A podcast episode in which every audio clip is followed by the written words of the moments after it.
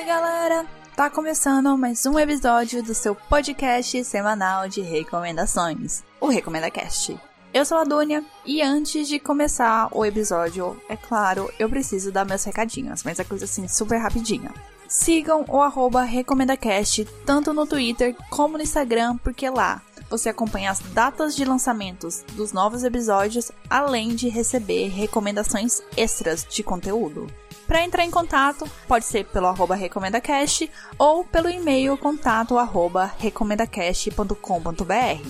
Para escutar esse e os antigos episódios, eles estão disponíveis no Spotify, iTunes, Google Podcast, Mixcloud e Cashbox.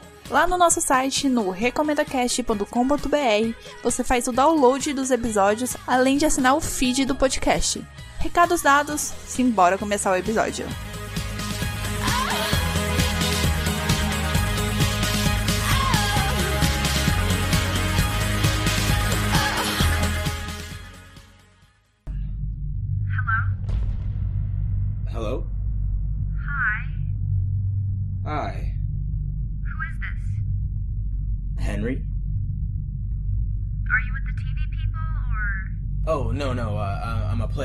Contestant, I mean, or whatever we're called. Oh, okay. Me too. I'm Amy. Amy. Nice to meet you, Amy. You too. So this is the vault. I guess so.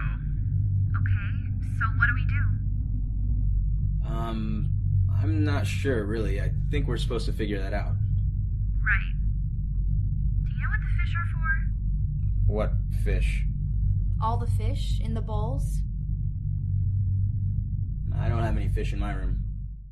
Como prometido, eu vou indicar uma websérie que está disponível no YouTube e se chama The Vault. Eu só quero fazer um comentário breve sobre a questão que websérie é um formato de conteúdo que me apetece muito porque é algo assim super acessível de assistir e para produzir, e no geral são episódios bem curtinhos e focados no desenvolvimento da história. Nada de encheção de linguiça e também as webséries elas não enfrentam as mesmas limitações criativas das séries de TV, que precisam agradar um produtor X ou um público Y. The Vault, que a tradução em português é o cofre, é uma websérie com uma temporada de 16 episódios mais alguns extras, todos com no máximo, no máximo mesmo 15 minutos. Isso eu tô sendo generosa, porque é muito menos que isso.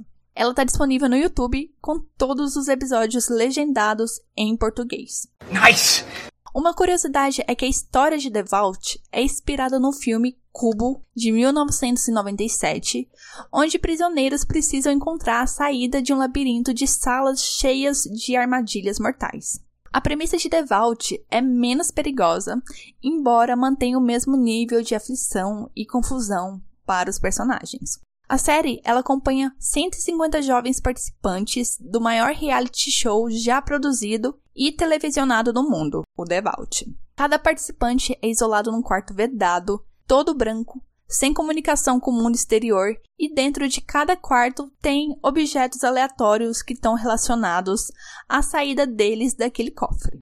Só para citar alguns exemplos de objetos que vocês vão encontrar na série. Tem bicicleta ergométrica, um quadro branco, biscoitos da sorte, balões, vários aquários, vários relógios, um trono, um interruptor e várias outras coisas, bastante aleatórias. Para quem tá dentro do quarto, o enigma ali não faz o menor sentido. Aí que entra o protagonista Harry, como eu gosto de chamar ele, o operador de telemarketing do reality. Porque lá no seu quarto tem um painel que liga a comunicação entre os 150 quartos. É ele que vai precisar encontrar as respostas dos enigmas dos quartos dentro do prazo de 7 dias. Porque em 7 dias, os 150 participantes precisam sair daquela sala para poderem dividir um mega prêmio em dinheiro. The Vault foi criada em 2011 pela dupla Harold Han e Mario Missione, com o apoio do Mark Camben, que é um milionário americano responsável por produzir programas de baixo orçamento como Sharknado. A série é praticamente toda filmada dentro do apartamento do Mario Missione, onde eles montam o cenário do quarto branco e só foram alterando os objetos de acordo com o participante e a cena que seria filmada. Falando dos participantes, todos eram estudantes de artes cênicas e que aceitaram fazer o projeto sem ganhar nenhum tostão só para criarem portfólio. Dá para perceber essa falta de experiência neles, mais em uns do que em outros, mas no geral, o saldo das atuações é positivo. The Vault termina com um ótimo gancho para uma segunda temporada, que até hoje, em pleno 2019, não foi confirmada, mas também não foi rejeitada. Eu torço muito para que haja uma nova temporada, mesmo que seja daqui dois, três anos, não importa o tempo. Porque o final, ele permite a expansão do universo da série e o desencadeamento de novos mistérios, mistérios assim muito grandes. Já encerrando o bloco, eu só quero reforçar algumas informações de que The Vault tá no YouTube, tá legendado em português, tá pronta para você assistir, então eu tô deixando o link do canal oficial da série na descrição desse episódio. Assistam. E depois me falem o que vocês acharam da série.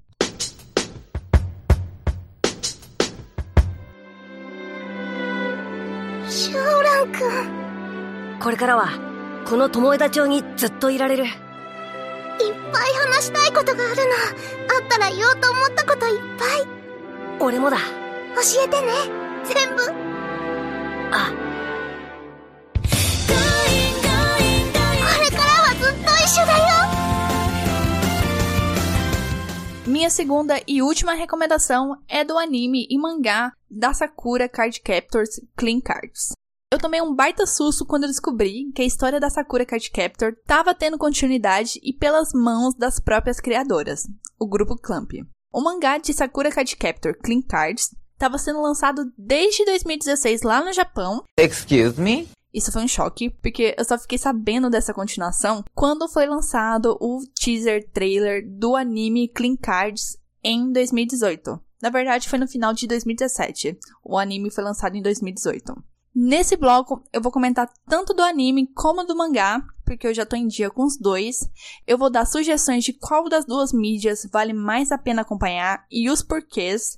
E para quem já assistiu o anime, a partir de qual capítulo você pode começar a ler o mangá. Então, bora seguir o bonde. 3, 2, 1, action. Sakura Card Captors Clean Card começa um ano após os eventos finais do anime barra mangá originais. Aquela despedida da Sakura e do Choran e a promessa do reencontro dos dois. Então, um ano depois de tudo isso, a Sakura tá prestes a começar o ano letivo junto com a Tomoyo e com o Choran, que já voltou lá de Hong Kong e decidiu ficar de vez na cidade de Tomoeda. Só que uma bela noite, ela começa a ter uns sonhos meio premonitórios com uma figura misteriosa e quando ela acorda, o seu báculo, que é aquela ferramenta que ela usa para ativar as cartas Claw, ganha uma nova forma e todas as suas cartas Claws ficam transparentes. Para piorar ainda mais, vão surgir novas cartas para Sakura capturar. Vou começar falando do anime. Ele foi produzido pela Madhouse, que eu considero assim, um estúdio sinônimo de qualidade, e ele também é a casa do anime original de Sakura. Clean Card tem só uma temporada com 22 episódios e que você encontra para assistir de graça, legendado bonitinho lá na Crunchyroll. Eu vou deixar o link na descrição do episódio para vocês irem direto para a página do anime de Sakura. O anime, ele é muito bonito, a trilha sonora ela é bem gostosinha, mas, isso é um grande mas, ele tem sérios problemas de ritmo. Eu entendo que adaptações de obras que estão sendo lançadas são complicadas, mas em Clean Card a história fica muito empacada. No começo, eu tava muito na vibe de nostalgia, de rever personagens tão queridos, tipo o Kero-chan, o Yukito, o Yutoya, a Tomoyo, as suas fantasias. Mas conforme a temporada vai avançando, eu fui percebendo que eles estavam adiando plots muito importantes para favorecer o Slice of Life da Sakura. E isso foi enchendo o saco. Entendam. A narrativa montada nesse novo mangá é interessante. Além disso, ela consegue criar boas conexões e mistérios com pontos da história original. Mas parece que o anime decidiu deixar isso bem em segundo plano porque preferiu mostrar o mundinho feliz da Sakura. Eu adoro a Sakura, mas muitas vezes ela me irrita porque ninguém é tão feliz e sem conflitos daquele jeito no mundo real. Mesmo uma criança. Não é possível. E todo aquele chove no molha da relação dela do Choran também me fez perder a paciência. Mas eu confesso que eu acho muito fofo os dois. Eu sei que eles são crianças, mas por favor. Eles capturaram criaturas mágicas há mais de um ano, já lidaram com inimigos poderosos, mas mesmo assim, na hora de verbalizar seus sentimentos, é pior que um parto. Quando o anime começa a sua reta final, finalmente temos algumas poucas respostas e confirmações de informações que já sabíamos assim há séculos, mas ninguém no anime tinha sacado. É sempre assim. Aí tudo isso para chegar no último episódio da temporada, um momento que era para ser o clímax do bagulho, com um cliffhanger assim poderoso, e o que que rola? Um banho de água fria. E como não foi confirmada uma segunda temporada, é perigoso o anime terminar com esse final mó sem graça. Can you believe? Sabendo desses pormenores, eu fui dar uma bisolhada no mangá, para entender onde a bola de neve do anime começou. Foi aí que a minha pistolagem com o anime piorou. Porque assim, a adaptação do mangá foi muito fiel, com exceção de uma ou duas informações cortadas que são, ao meu ver, muito importantes e que acabaram por simplificar a narrativa do anime. Sério, eles desperdiçaram um baita plot. E com a leitura do mangá dá para sacar que eles poderiam ter organizado melhor aquele final e avançado só mais um pouquinho para conseguir terminar com um bom cliffhanger. Vocês podem ter a impressão que eu não gostei do anime, mas não. Eu recomendo que vocês assistam o anime porque a carga nostálgica é muito grande. A animação é linda e é sempre bom continuar acompanhando as aventuras mágicas da Sakura. Eu tava ciente que o anime e o mangá fossem manter aquela aura super feliz, todo mundo perfeito, sem grandes problemas pessoais da história original. Eu fico pistola porque assim, eu já não tenho mais saco para essa enrolação que algumas histórias, não só Sakura, não só histórias de anime, mas também séries, insistem em construir. Toda essa enrolação. O tempo é curto, minha gente. Então eu mantenho a minha recomendação da anime, assistam, mas estejam conscientes do caráter da obra. É só isso que eu quero deixar bem claro. Após terminar o anime, e se você quiser continuar a história, ficou curioso, eu recomendo que vocês leiam a partir do capítulo 21 do mangá. Vocês vão notar que esse capítulo ainda cobre plots apresentados no anime. Mas lembra que eu falei que na adaptação foi cortada informações importantes? É nesse plot que elas acontecem. Então, leiam a partir do capítulo 21 no mangá.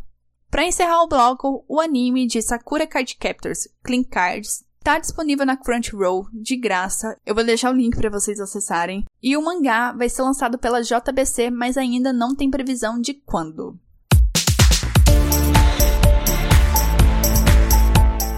Esse episódio acabou, mas o da semana que vem vai chegar com recomendações de um jogo sci-fi sobrenatural para PC e console e a recomendação de uma série espanhola estilo documentário que está disponível lá na Netflix. Então, eu espero vocês a semana que vem. Eu espero que vocês tenham gostado das recomendações dessa semana. E tchau, tchau!